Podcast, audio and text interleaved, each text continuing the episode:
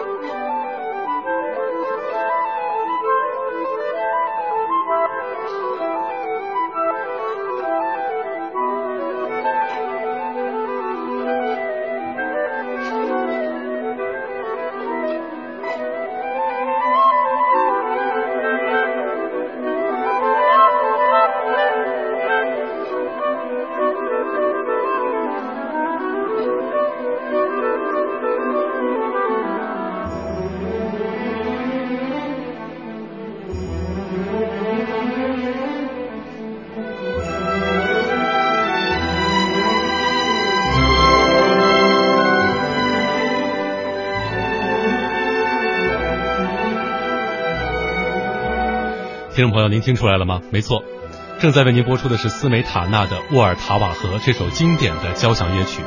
这首交响诗来自于捷克的作曲家，同时演奏他的也是捷克爱乐乐团。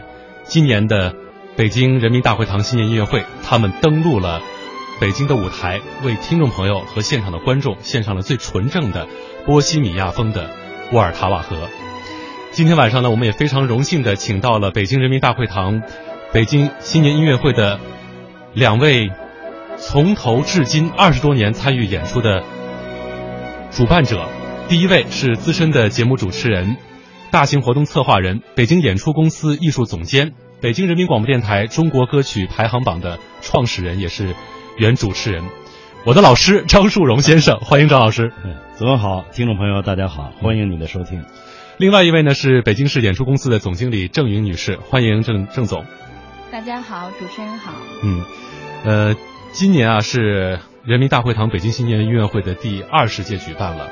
每年的新年的跨年之夜，都会在人民大会堂演出这样一台音乐会啊。这样一个节目，二十年来都在北京人民大会堂。我想知道，在二十年前是怎样一个契机，会让大家想在人民大会堂奉献一台西方交响乐为主要形式内容的一台演出？张叔。还是郑总先来。呃，这样，其实张老师应该是说这个咱们人民大会堂新年音乐会的这个创始人，也是策划人。嗯。那北演呢，其实一直是他的一个，呃，算是一个见证者，或者说是他的一个运营单位吧。那从一九九六年的十二月三十一号，第一届人民大会堂新年音乐会开始，到今年我们已经是二十年了。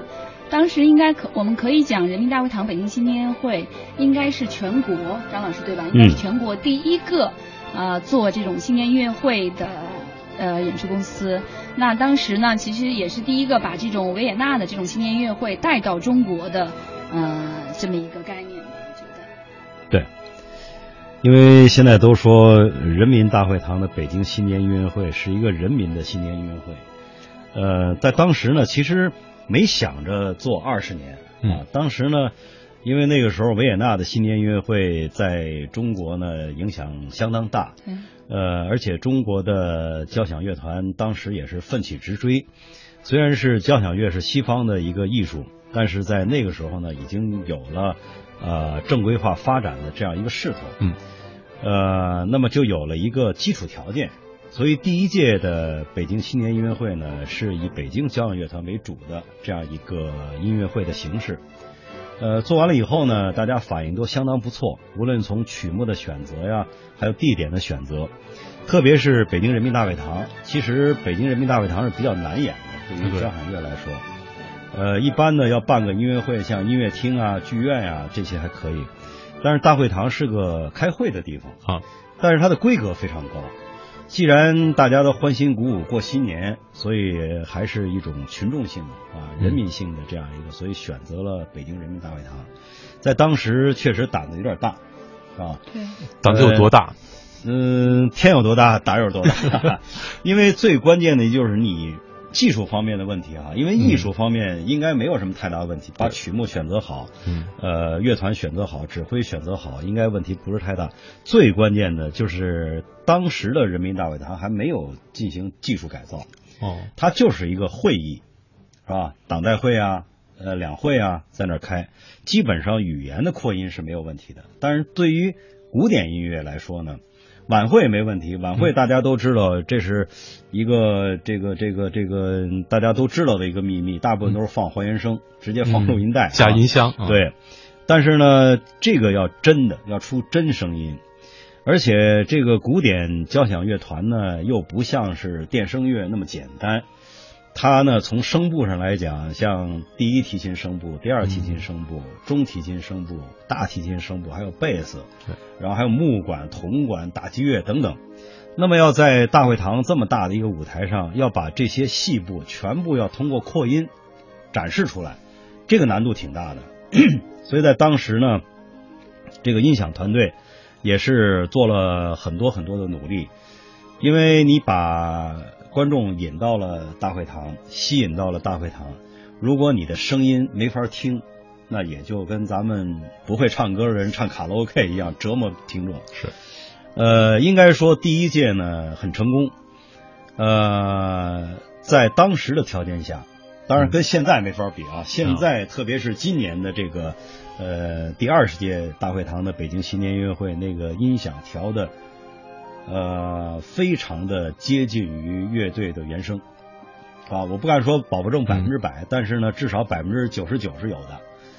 呃，但是那个时候呢，应该说把这个乐团的基本的声部都能做出来，所以第一届呢产生了很好的影响。嗯，然后紧接着就是第二届、第三届，一直到这个去年底的去年底这个新的一届，应该说呢。咱们这个今天这个节目叫《中国大舞台》。嗯，北京市演出公司呢是北京最古老的一支一个演出公司，因为原来计划体制的情况下没有别的民营公司，是吧？嗯。所以这是最早的一个演出公司，有很强的实力，呃，各个方面的运作呢都是非常专业化的。呃，我想呢，能够有二十年的运作坚持下来，也就是北京市演出公司。是吧？这个底子非常厚，无论是运作国内的还是运作国外的，因为这个演出公司呢是一个实体两块牌子，是吧？对。除了北京市演出公司，还有一个对外。对外文化交流公司。哎。那么在这种情况下呢，呃，它的运作机制越来越专业，特别是现在，它专门有一个顾问团队，嗯，就是。每到新的一年，音乐节在策划的时，这个音乐会新年音乐会在策划的时候，都要大家共同谈一些意见和建议，然后基本上确认了以后呢，呃，等到最后确认阶段，呃，还是那种职业的这个 ISO 九零幺质量认证这个，就是我们所有的参与者，嗯，都要最后签字画押确认，是吧？大家集体负责。呃，我觉得这个北京新年音乐会至少呢，呃，作为新年的时候，让更多的音乐爱好者有一个去的地方。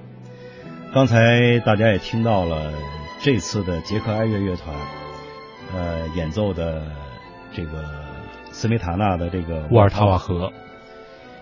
我当时一听这个乐团，我当时有一个最浅显、最直觉的一个想法，嗯，就这个团。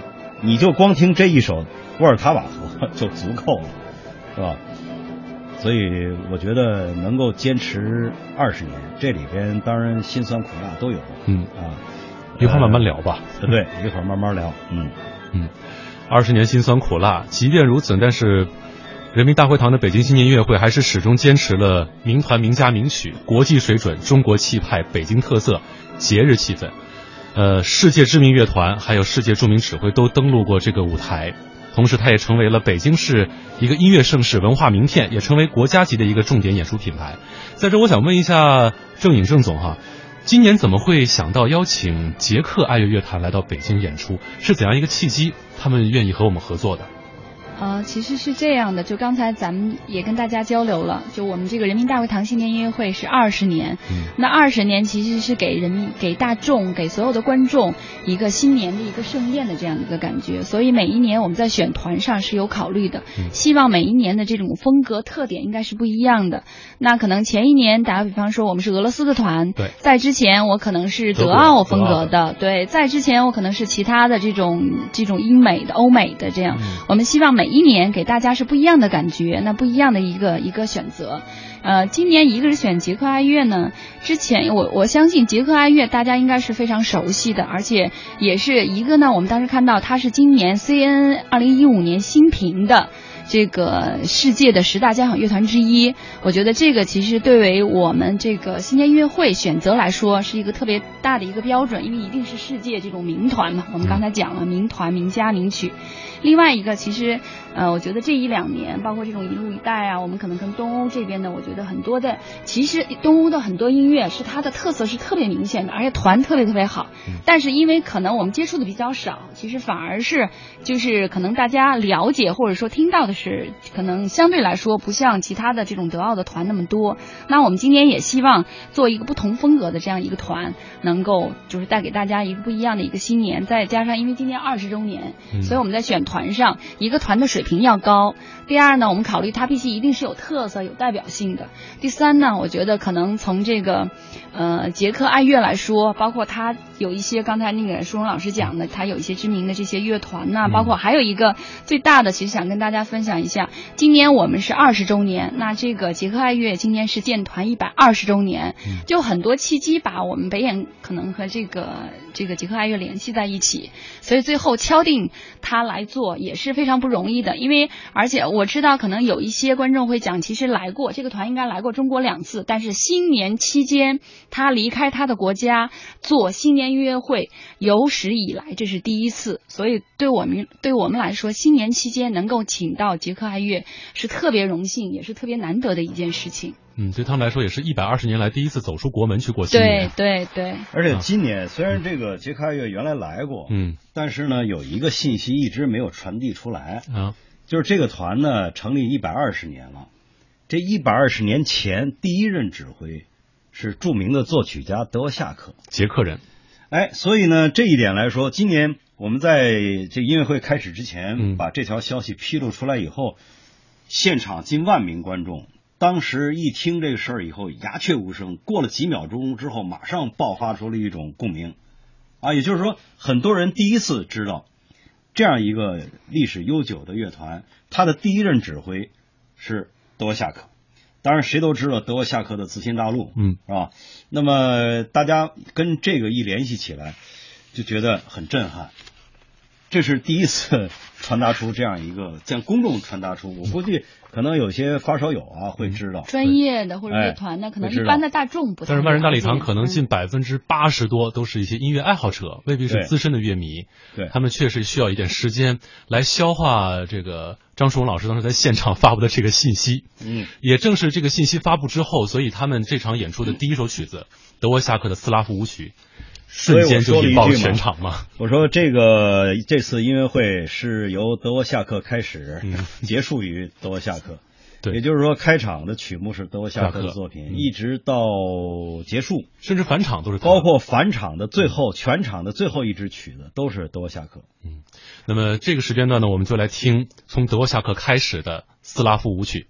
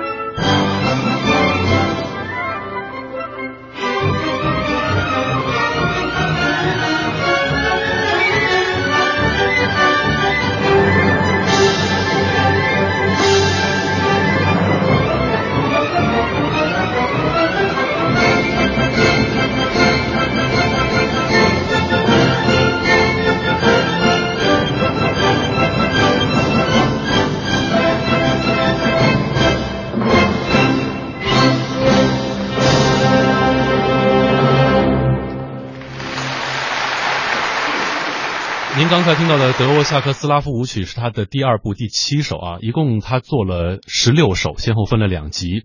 呃，这这个整个的一个舞曲可以说是充分展现着波西米亚人的那种热情与激情。它里面也是选取了捷克很多民间舞蹈和民间乐曲音乐元素放到当中。嗯，张曙荣老师这部作品当时演出完之后，接下来紧接着就进入沃尔塔瓦河这样的一个编排，您当时在现场是怎样的一种感受？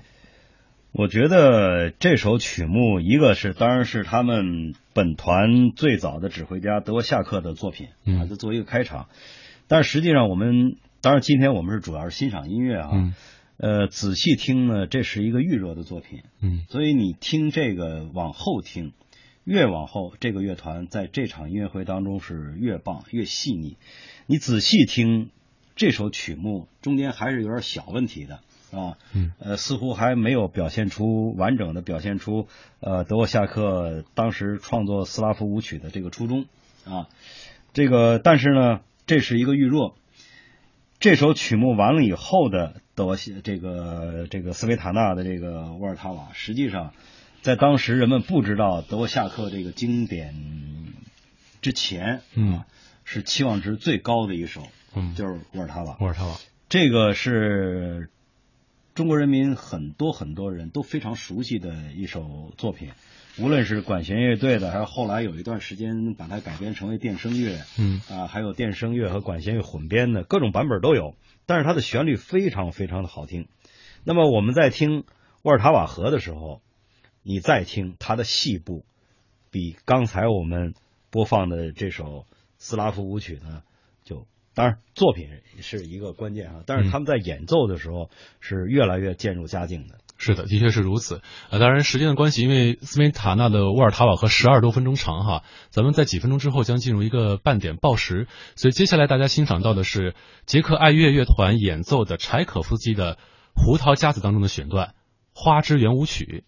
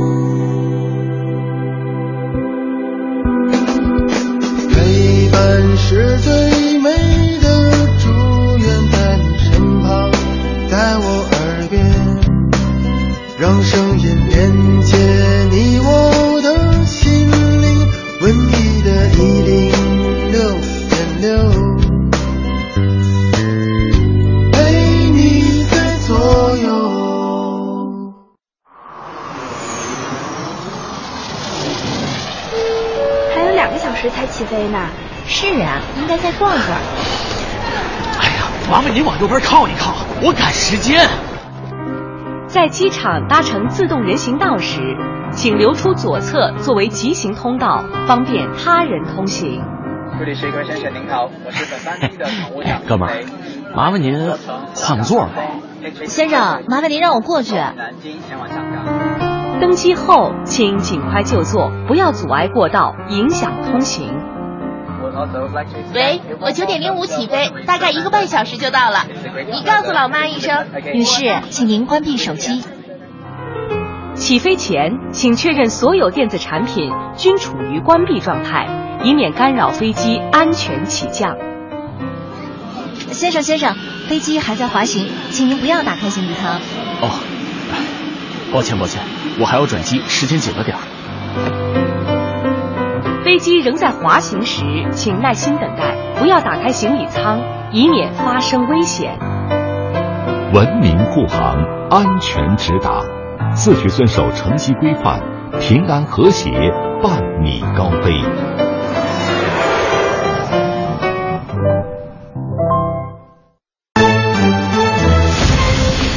文艺之声，FM 一零六点六，交通路况。交通路况这时段来关注明天的出行提示。明天是清明假期的最后一天，预计上午时段陵园、墓地、公园、景点周边以及高速路流量依然较为集中，特别是去往金山陵园、福田公墓祭扫车流与前往香山植物园的车流重合，将会加大西北五环香山路的交通压力。上午八点到十一点压力最突出，提醒大家注意。文艺之声，FM 一零六点六，天气预报。听天气知冷暖。今天夜间晴，最低气温六摄氏度；明天白天晴间多云，有轻度的霾，最高气温二十二摄氏度。明天是清明小长假的最后一天，北京将继续维持难得的风和日丽的好天气，适合外出祭扫、踏青、郊游和洗车。人保直销车险邀您一同进入海洋的快乐生活。灯火璀璨的北京夜晚，还在路上行车的您要多注意安全。人保直销车险温馨提示您：路上行车多留心，切莫心急催前车。好友车内勿闲聊，避免嬉笑和打闹。雪天道路易打滑，慢踩油门，缓刹车。这些提示牢记心，人保伴您安全行。人保直销车险四零零一二三四五六七四零零一二三四五六七。海洋的快乐生活。啊，上节目之前呢，我那个刷朋友圈就看了这么一条，说我愿意用我半壁江山换我倾世容颜。啊，下面还有注解呢，说这是一代女皇武则天临终时说的苍凉一语。有再多的财富，再多的江山，也依旧换不回倾世容颜。保养是女人一辈子的事业。用了我家的面膜，不仅可以让你完全素颜，皮肤白嫩，另招代理一名。想要更多香料，敬请关注每晚五点海洋小爱为您带来的海洋现场秀。海洋的快乐生活由人保直销车险独家冠名播出。电话投保就选人保。四零零一二三四五六七。中国原创音乐剧的辉煌之作《子时街》，三月三十一日至四月二日，北京保利剧院新季首演，源于《水浒》经典题材，展现现代音乐风采。虽然我做的是脱口秀，但其实我是个安静的美男子。石林峡飞碟玻璃观景台，全挑三十五米，飞碟平台四百平方米。哎呀，放我下去！石林峡飞碟玻璃观景台自拍圣地。用经典陶冶你的心灵，用精品愉悦你的耳朵。话剧、音乐、重磅文艺演出巡礼，戏曲、曲艺，权威专家深度解读，文艺之声，中国大舞台。辞旧迎新月，他们将新年祝福从布拉格带到北京，在万人大礼堂，他用纤细指尖弹奏贝多芬的诙谐与辉煌。中央人民广播电台《中国大舞台》为您播出第二十届人民大会堂北京新年音乐会。东欧交响旗舰捷克爱乐乐团带您感受波西米亚的热血与激情。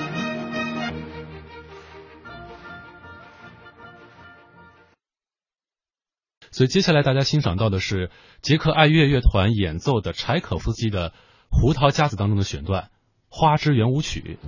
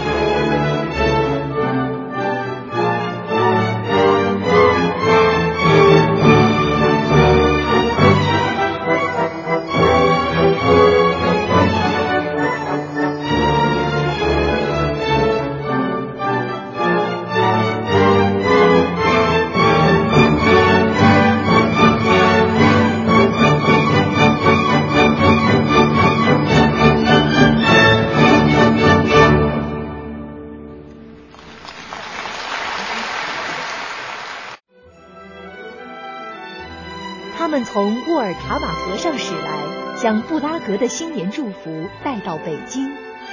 一月十七号周日晚十九点三十分到二十二点，中央人民广播电台中国大舞台为您播出第二十届人民大会堂北京新年音乐会。捷克爱乐乐团携手著名青年钢琴家袁芳，带您感受古典音乐的东欧范儿。敬请收听。欢迎回到中国大舞台，我是主持人子文。今晚做客我们直播间的两位嘉宾是资深节目主持人、大型活动策划人、北京演出公司的艺术总监张树荣先生和北京演出公司的总经理郑颖女士。刚才呢，我们欣赏了捷克爱乐团的两首曲子，一个是开场的斯拉夫舞曲，第二首呢是他们在上半场及临近结尾的时候演奏的柴可夫斯基的花之圆舞曲。在听的时候，我明显能够感受到，好像这支乐队第一次来到北京，面对万人的观众，确实他们演出的那种状态也是渐入佳境。对，嗯，刚开始的时候真的有点紧张，嗯，面对着万人的一个大会堂，哈，这个从指挥上来一看，那气场明显的不够。但是从第二首这个沃尔塔瓦河开始，嗯。当然，一会儿再可以再仔细的来欣赏这个斯梅塔纳这个沃尔塔瓦河。那么他是渐入佳境的，一点一点的，他的气场才回来，一直到最后下半场的时候，那就霸气十足了。嗯，完全不同的那种状态哈。我们北京的这个人民大会堂的北京新年音乐会啊，有一个标志性的曲目，就是要演奏《红旗颂》。呃，我想问一下，这个曲目在二十年里，先后大概有多少乐团都演过？郑总。这样的应该是从刚才跟张那个舒荣老师交流过，应该是从第二届。第二届。对，然后因为是这样的，咱们二十年其实整个这个乐团也是有变化的。前几届应该主要是还是以国内的我们乐团为主，国交啊、北交啊。嗯。然后中间有几届呢是这个咱们的国内的乐团和国外的乐团合作来演奏。对，上半场、下半场各各一家来演。应该是从近十年开始，我们是主要是请国外的这种。基本上应该是世界这种名团，嗯，那所以这这十几年应该十九年吧，除了除了咱们第一届十九年，应该是演奏了十九次。辞旧迎新夜，他们将新年祝福从布拉格带到北京，在万人大礼堂，他用纤细指尖弹奏贝多芬的诙谐与辉煌。中央人民广播电台中国大舞台为您播出第二十届人民大会堂北京新年音乐会，东欧交响旗舰捷克爱乐乐团带您感受波西米亚的热血与激情。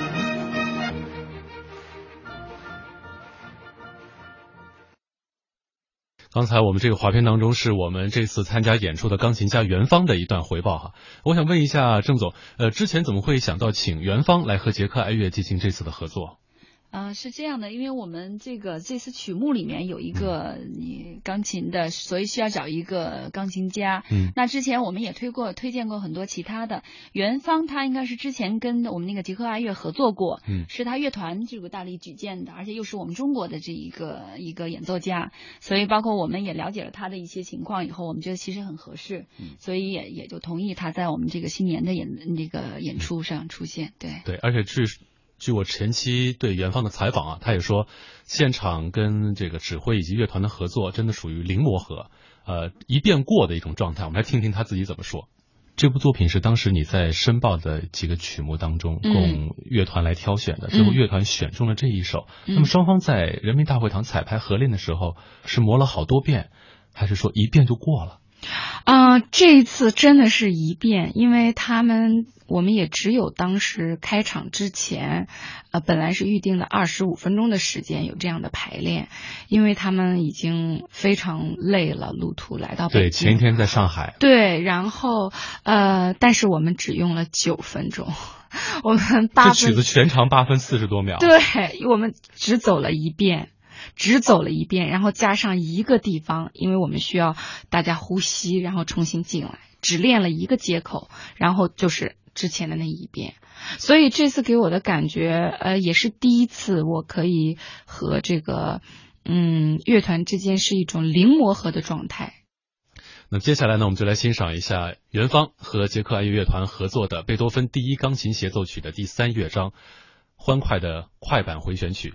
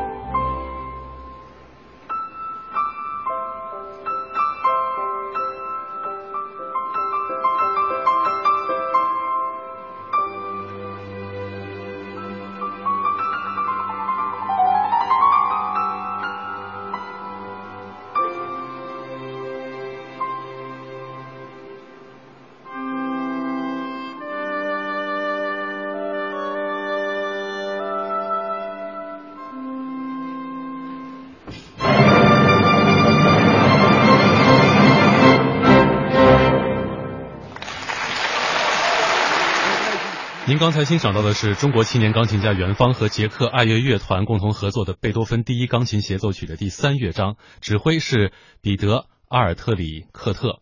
这里是中国大舞台，我们的节目呢也正在中国之声的实名微博上进行着实时的互动，欢迎大家把您收听节目的感受和对乐曲的感受，以及对于捷克爱乐乐团和北京新年音乐会的感受和记忆都发送上来，与我们所有听众朋友和网友在线的分享。呃，刚才呢也是介绍到了我们这个乐团的指挥彼得·阿尔特里克特，在采访元芳的时候，他跟我说，他感觉这个呃指挥是非常活泼，有一种小男孩的气质。虽然他已经这个岁数不小了，二位在现场看他的这种指挥，是不是也与以往的一些合作的指挥有些不太一样的一些风格表现？嗯，郑总，其实对这个 Peter，因为我们因为工作的关系，其实我们底下跟他接触很多，嗯，然后包括之前我们请他过来的时候，他在中国可能我们大家对他知道的比较少，其实在这个捷克当地，他应该也是算是排名非常靠前的，而且是包括他在那个欧洲的很多国家也担任过这种这种那个首席的这个指挥，其实是非常有名，而且我们知道像这种东东欧的很多音乐家，尤其这些指挥家。他都是非常有自己特色的。那这个 Peter，我们来说，他是一个是这种，我们说我们经常开玩笑说，他就既既好像有这种德国人那种特别严谨。你看他长得那个样，你认为他一定是很古板、很刻板的。啊，对。但其实我们说他内心住了一个小男孩。他在从他指挥的风格上面看，就是整个他现场一个就完全把自己投入到这个音乐里面去了，而且他的这种身体语言、表情，包括他的这个整个的那个特色非常的鲜明。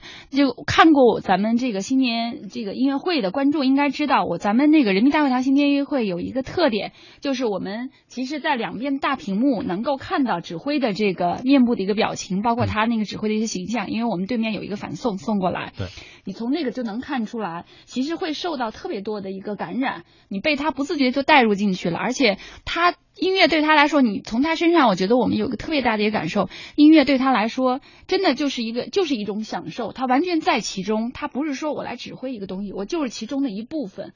我觉得其实给大家的震撼感染力还是特别大的。我当时在二楼的这个中间靠后的位置在看啊，也是通过大屏幕看指挥的一些形体动作，我觉得他的指挥幅度是非常的大啊，这让我当时想起了这个。呃，著名的指挥家卡拉扬的那种状态，很简直在音乐当中玩的非常疯狂。舒荣老师当时是对他这位指挥有怎样的印象？老实说，一开始我对这个人的经历不是特别的熟。嗯，他刚开始出来的时候，自信心不是那么很强，是吧？但是呢，随着这个一首曲目一首曲目，他的感觉就出来了。传承经典文化。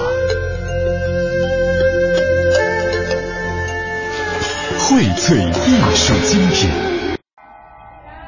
小时候，我生活的大院儿简直就是一个方言联合国，南腔北调，花语满天。小宋，你这是弄啥嘞？小宋，弄饭吃够了吧？眼镜儿，你玩脑壳有乒乓球，信不信老子弄你？铁子，我是小宋，你赶紧过来，咱一块聚一聚，办磨叽，赶紧的，赶紧的。乡音。就是家乡的山山水水，一方水土一方人，无论走到哪里，把乡音带在身上，就是把故乡留在心中。随着村庄的消失，人口的迁徙，方言的逐步消逝，带走的将是一个个饱含乡情的文化印记。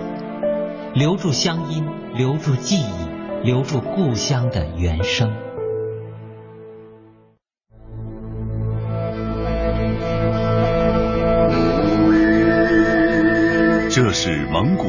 特有的喉音演唱技法——呼麦。在天高地阔的草原，呼麦之音宛如天籁。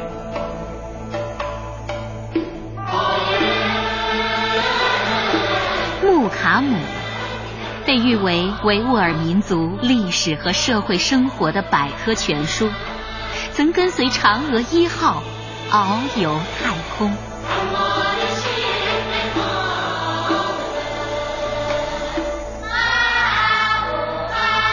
起源于两千五百年前春秋战国时期的侗族大歌，多声部，无伴奏，自然和声，音乐清灵，意韵悠远。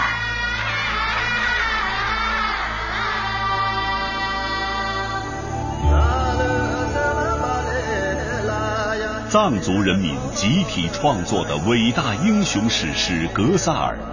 是世界上最长的、唯一的活史诗。展开非物质文化遗产历史长卷，珍惜五彩斑斓的中华文明。讲文明树新风公益广告。卖房免佣金，买房佣金百分之零点五，卖房专家房天下房点 com。你咋了？我着急卖房子，一个月还没卖掉。我在房天下只用三天就卖了，太好了！电话是多少啊？四零零八五零八八八八。卖房免佣金，买房佣金百分之零点五，卖房专家房天下房点 com。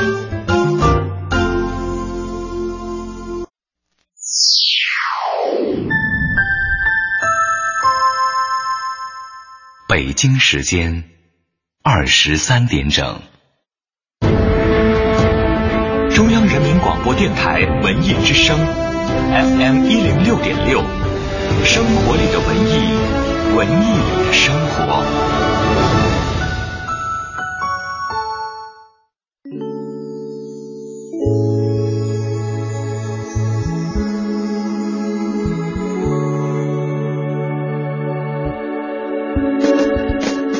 陪伴是最美的祝愿，在你身旁，在我耳边，让生命连接你我的心灵，文艺的一零六点六，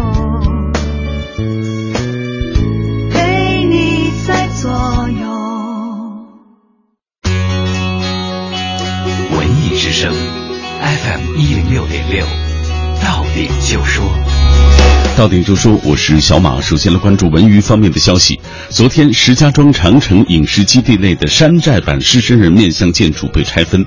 山石家庄山寨版狮身人面像于二零一四年建造，几乎与古埃及的狮身人面像同比例造成，身长约六十米，高约二十米。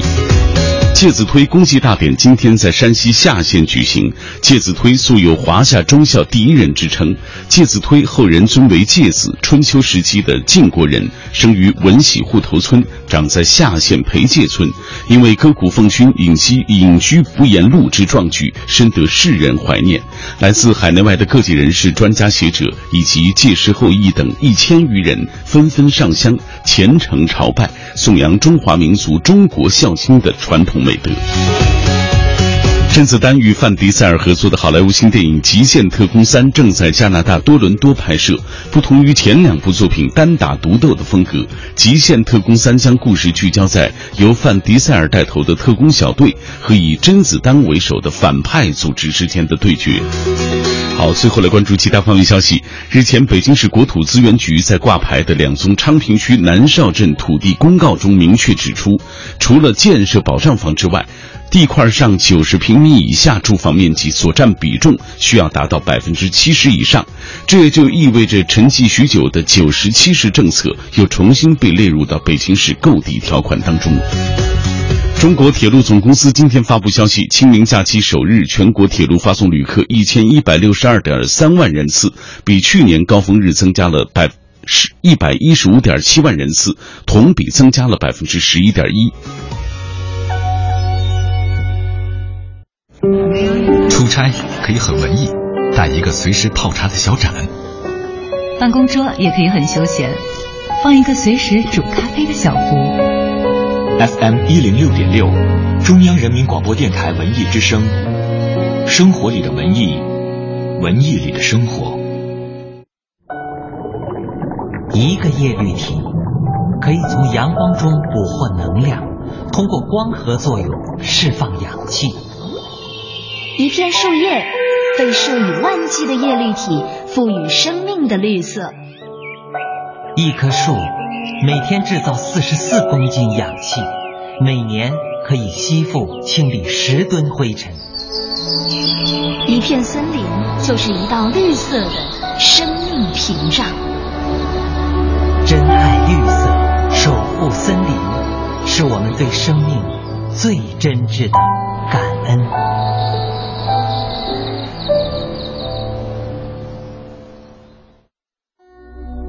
经典陶冶你的心灵，用精品愉悦你的耳朵。话剧、音乐、重磅文艺演出巡礼，戏曲、曲艺，权威专家深度解读。文艺之声，中国大舞台。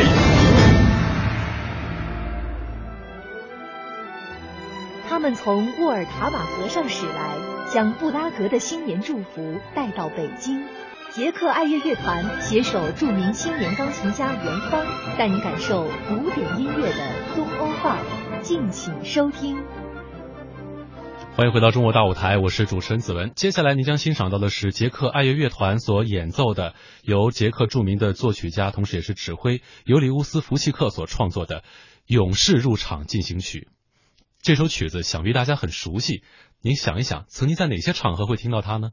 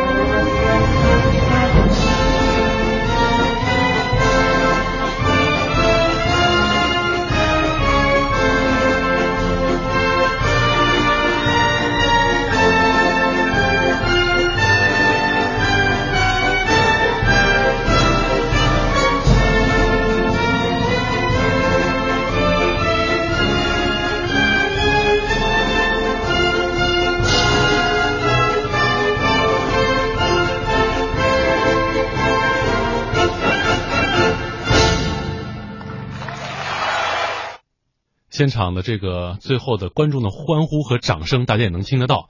这首《勇士入场进行曲》引起了全场观众的热烈的掌声和欢呼。我已经听出来了，那里边有我的声，有您的声，嗓门够大的啊，张老师。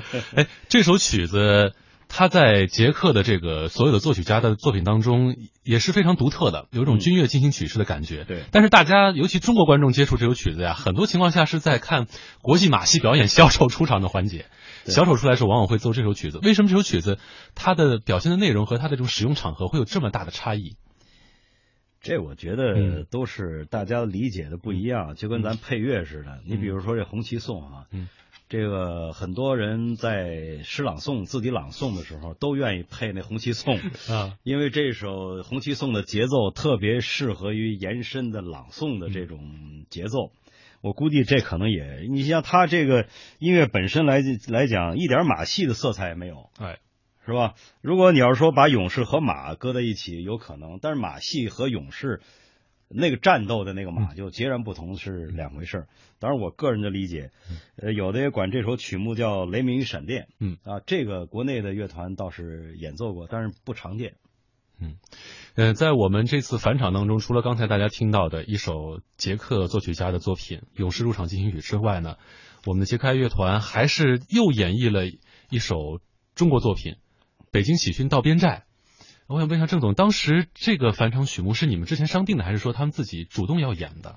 啊，这个其实也跟红旗颂一样，是咱们那个人民大会堂北京新年音乐会的一个，呃，就是一个闭演曲目吧，嗯就是我们。在跟邀请团的时候，之前也都会沟通，嗯像这个在我们那个曲目里面，正式的曲目里面必须有红旗颂。嗯那在返场里面，北京喜讯也是我们要求的一个必演的曲目，因为我们觉得这个像，因为每一个国家或者每个乐团，它一定他自己的喜好，或者说大家大众的一些个性化的一个选择。但是像到中国来演，尤其是在人民大会堂新年音乐会，我们希望能够形成自己的风格和自己的这种特点。嗯所以像喜讯也是我们要求这个每个乐团来参加我们这个新年是闭眼的一个曲目。嗯，这次他们的演绎，您是怎样一种感受？呃，我觉得是这样的，就是呃，其实我自己不是专业的，就是学音乐的人，但是因为这么多年做音乐做的呃做演出啊比较多，可能看看的也比较，就是我其实我说的可能更多的应该是像观众一样，呃，比较这种呃一个普通作为一个普通观众的一个感觉吧。我觉得杰克的那个他演绎的这种北京喜讯，我觉得可能也更接地气，他有他的特点，但是我觉得他可能更接地气。我觉得这个团是那样的，他不像那种德奥的团那样那么严谨，但是他的这种技法呀各方面，我觉得他是非常到位的。但同时他可能又特别放得开。我之前就是借用那个我们那个乐评乐评老师这个柯辉老师说的一句话，他说这个团是可以随时飞起来的一个团。反正我当时听喜讯的时候，因为喜讯它整个带给人的那种欢乐，对吧？嗯那种很轻快，然后比较又有点幽默，这个感觉，我觉得他应该全部都做到了。所以我说他是一个特别接地气的。虽然这个乐曲对他这个团来说他是首次来演绎，但是我觉得他也表现出他的特色，而且我觉得还是比较有有比较比较比较好听，而比较有特点的。嗯，这首曲子其实也有点历史背景哈，它是创作于一九七六年十二月，啊、是由这个郑路和马红叶共同合作，把这个管乐曲改成了管弦乐曲。它的主要的内容其实当时是为了庆祝粉碎四人帮的胜利，啊、做的这么一首曲子，也是表现了这个喜讯传到西南地区少数民族边寨的时候，少数民族的姑娘小伙在一起载歌载舞欢庆的一个场景。那这样一个东欧乐团演绎起来吧。他们把这种舞蹈的画面演绎出来，同时我还能听到非常明显的一个层次，尤其开场那个反复的牛角号的那个拟音，用圆号拟音的时候，一点点由远及近哈，这种喜悦心情越来越呃迫切和递进。子文很专业啊，这个、嗯我觉得现在慢慢这首曲目呢，已经完全去政治化了，嗯是吧？就是把它当成一个艺术，一个很优美的一个旋律和传达的一个信息。呃，我们听这首作品呢，特别像北京喜讯到布拉格了。嗯我记得 郑勇，我记得是哪一个指挥家我忘了哈，就是演奏这个北京喜讯到边寨的时候，他有意的把中间这节奏有一段放的特别的慢。对，慢极了，慢极了，包括他的那个那个那个小打儿，嗯，等哒等哒等哒等哒等哒，等哒哒哒等哒哒。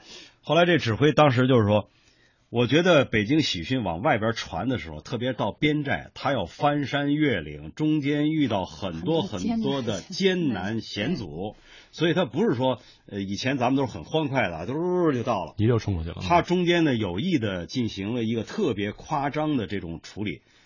我觉得这么多年，这是我不管是国内的乐团还是国外的乐团，这是唯一的那一版给我们印象特别深。当然也很诙谐、很幽默，但是他表现的特别到位，就是不是滴溜溜溜就到了，嗯，中间非常艰难跋涉，一点一点啊，一步一步的，哎，我觉得那个特别有意思。这个呢，听起来呢很畅快，嗯啊，不但到了中国的边寨，一下跨到了 东欧，跨到了布拉格，直接这个听一下，直接从黄河到了乌尔塔瓦河这么过去了哈。对啊，我们先来听一下。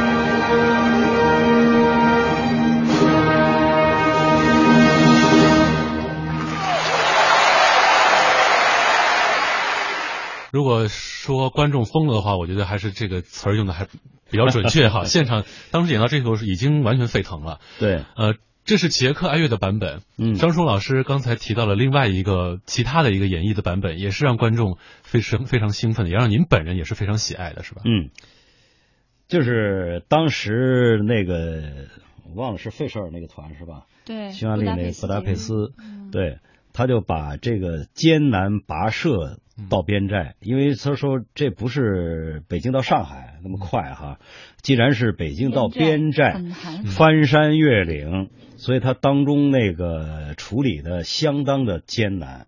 啊，那个速度很慢，你迈一步恨不得就从泥里拔出来，再向下一步迈的时候的那种感觉都出来了。当然，这个呢听起来杰克这版呢非常的欢快。刚才我开玩笑说，这么快肯定都到了捷克首都布拉格了。嗯，但至少这个由远及近的层次还挺鲜明的。哎，他处理的非常细腻、嗯、啊，他可能呃像费舍尔他处理的时候，他多想一步。嗯，在这之前，他跟郑总包括他们演出公司其他人了解这曲目的背景和这个曲目的大概的意思，那么他做了一个突发奇想，而且。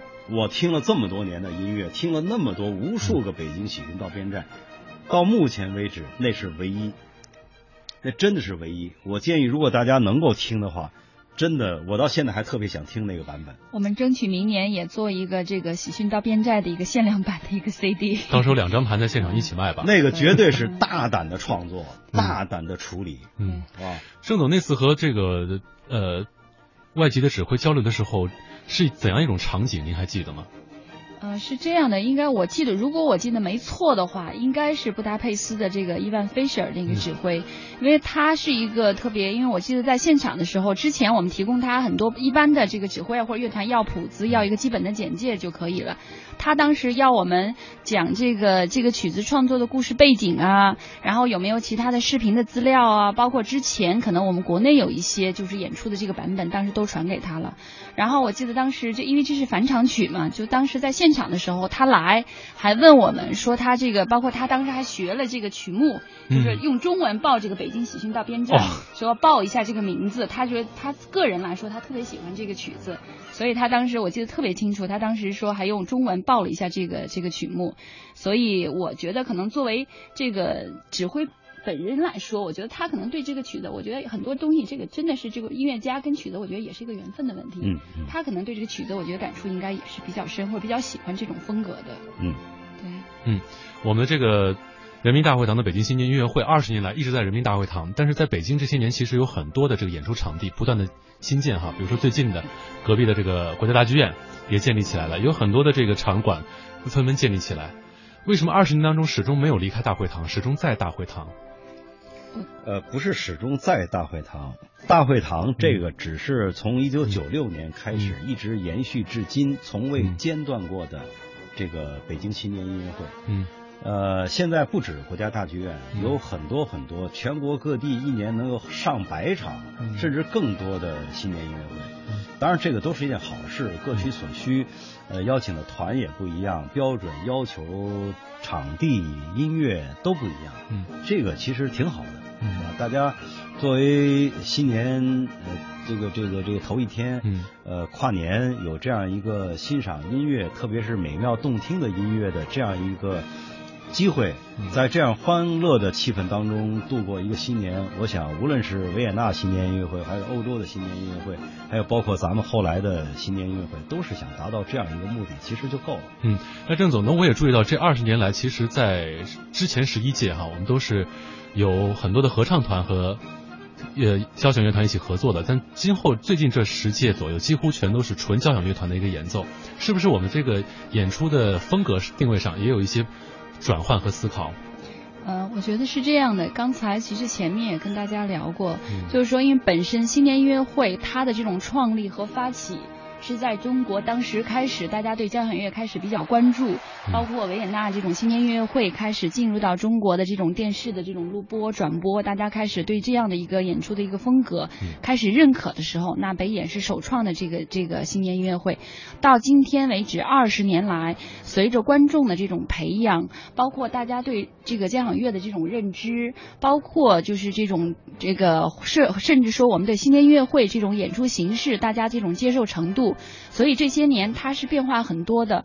某种意义上说，其实舒荣老师，我们可不可以这样说？其实二十年的人民大会堂新年音乐会，应该是给北京培养了一大批的这种交响乐的爱好者，对对吧？包括他们这种观演习惯，大家对这个交响乐的这种了解，我觉得都应该是做出了很大的一个贡献。所以我觉得从二十年来说，最早它创立，因为可能我们更多用的是国内的团，包括一些合作，我想最初是那样的。但是随着这个竞争越来越多，然后国外的团进来的越来越多，那北演我们首创的，我们可以说它是历史最悠久的，对吧？我们这种品质相对来说最高的之一吧，不能说是唯一，一定是最高的之一。那怎么样在所有的，但是确实我也有一些团是水团，我们客观的讲，对吧？嗯那怎么样把我们这个原有的我们说的所谓的这种名家、名曲、名团保留下来，让大家真正把一些好的音乐、国外好的团带给到这个北京的观众？我所谓说的这个观众，不是指那些他自己有辨识度的，而是我们普通的这种人民大众，因为他是在人民大会堂，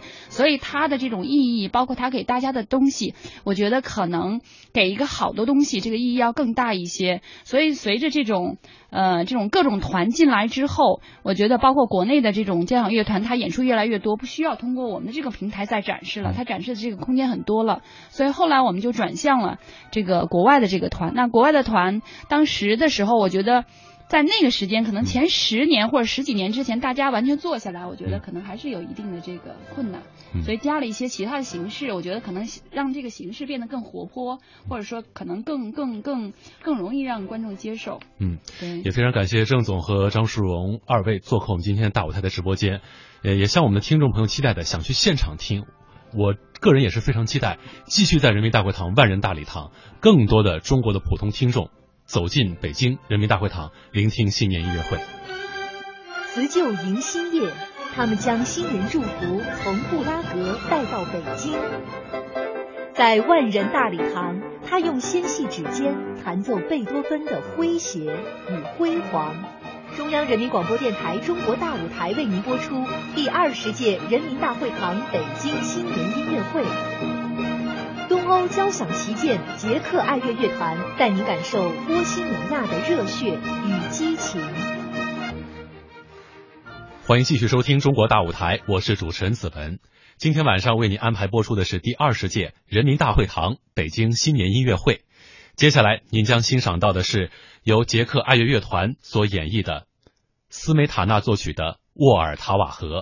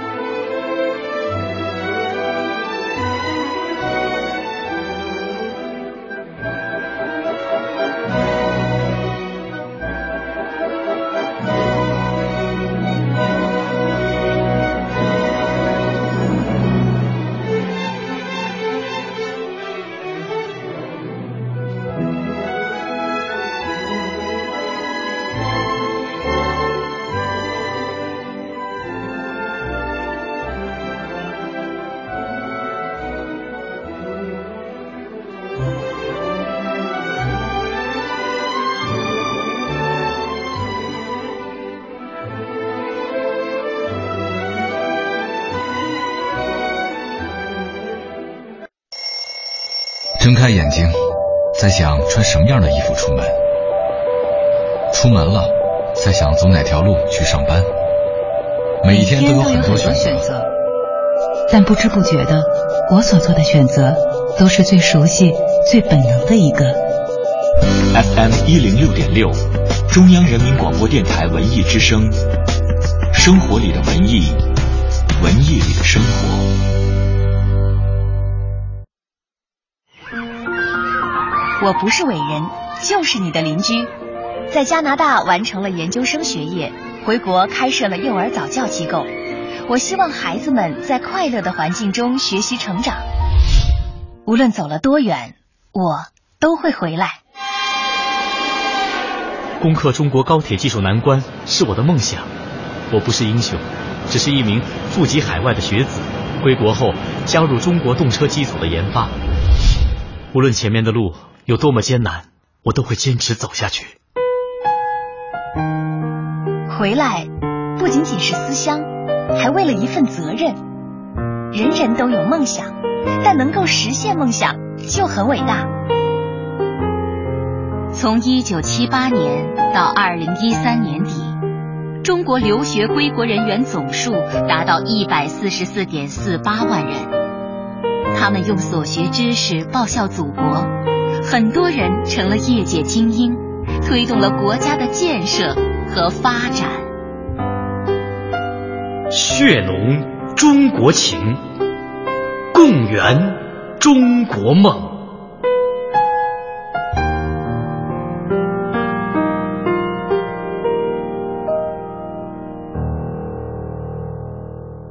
讲文明树新风公益广告。小王儿，怎么闷闷不乐的呀？张哥，周末看球，我和对方球迷吵起来了，一冲动我就把人家的姓名啊、电话呀、住址还有车牌号都给发网上去了。结果呢？结果人家报了警，警察同志说要依法对我进行处罚。该罚。嗯，个人隐私如果不受法律保护，别人冒用你的信息办个信用卡、套个假号牌什么的，你得受多大损失啊？嗨，我想这互联网上都是虚拟的，没那么多讲究。这现实生活中的法律法规啊，在虚拟空间里一样适用。你看啊，合肥网民柴某发微博说，记者在庆安事件中收取好处费，后来发现他是造谣诽谤，结果呢，柴某因涉嫌寻衅滋事罪被依法刑事拘留了。所以说，上网也得遵法守法呀。懂法守法，有时在管束，时时在守护，学法用法。平安幸福。哎，最近我发现呢，嗯，在义务植树这件事儿上，形式主义那是相当严重。您给说说这植树啊啊，人都说是平时冷清清，植树节里一阵风。嘿，义务植树那是全自动作业，嗯，坑早就挖好了，我杵树苗，你填土，他踩两脚，哎，一棵树种好，齐活了。嗨。这么种树靠谱吗？哎，完事儿啊啊！大家一哄而散，树苗活没活不管了。第二年换一波人再来一遍。嘿，更严重的啊啊！上午种的，下午就拔了。不是，这是为什么呀？人家林业工人说了，嗯，志愿者们缺乏专业知识，嗯，种的树啊成活率太低，嘿，只能拔了重新种。这得多浪费！还有奇葩的呢啊！我们单位按汽车排量。分配种树指标，你开桑塔纳种树三亩，一个人就三亩，那我全职种树，兼职上班得了。有的地儿啊，嗯，为了走过场搞经营，都提供代客植树一条龙服务了。那这代客植树他要钱吗？哎，树能不能活不管，钱一分也不能少。你瞧，树苗五十块啊，挖坑三十块，浇水十块。行行行，等等等会儿吧。好家伙，您这种的是摇钱树吧？哎，年年种树不出数，如此植树要不得呀！中央人民广播电台文艺之声 FM 一零六点六，一零六点六文艺之声，生活里的文艺，文艺里的生活。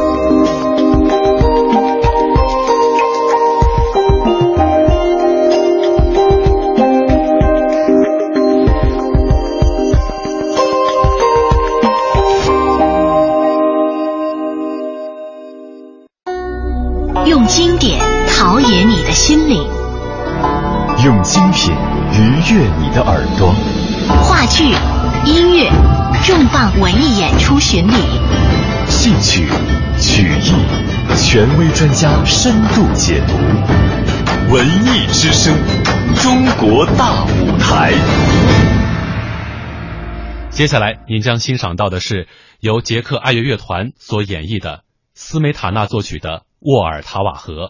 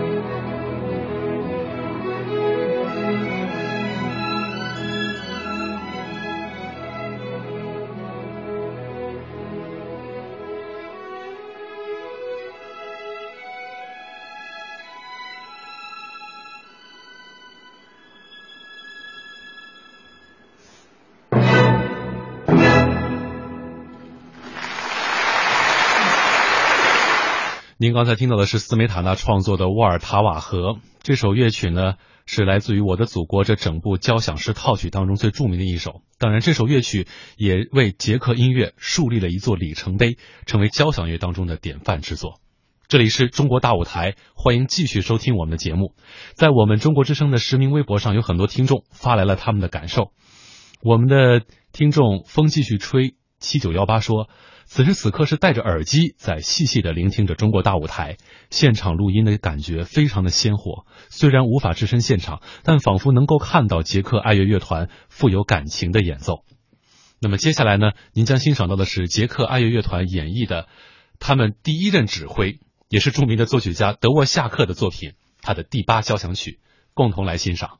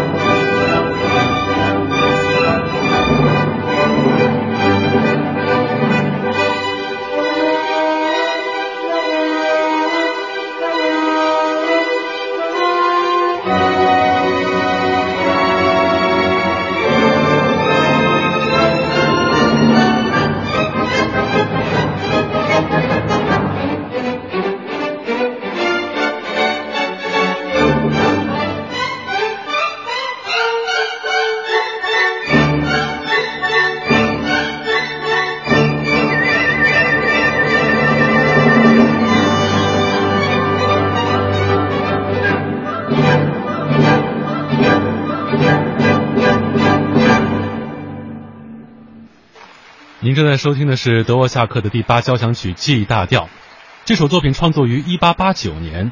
这首作品呢，也是德沃夏克交响曲中波西米亚色彩极其浓重的一部作品，而且还有一些即兴的味道。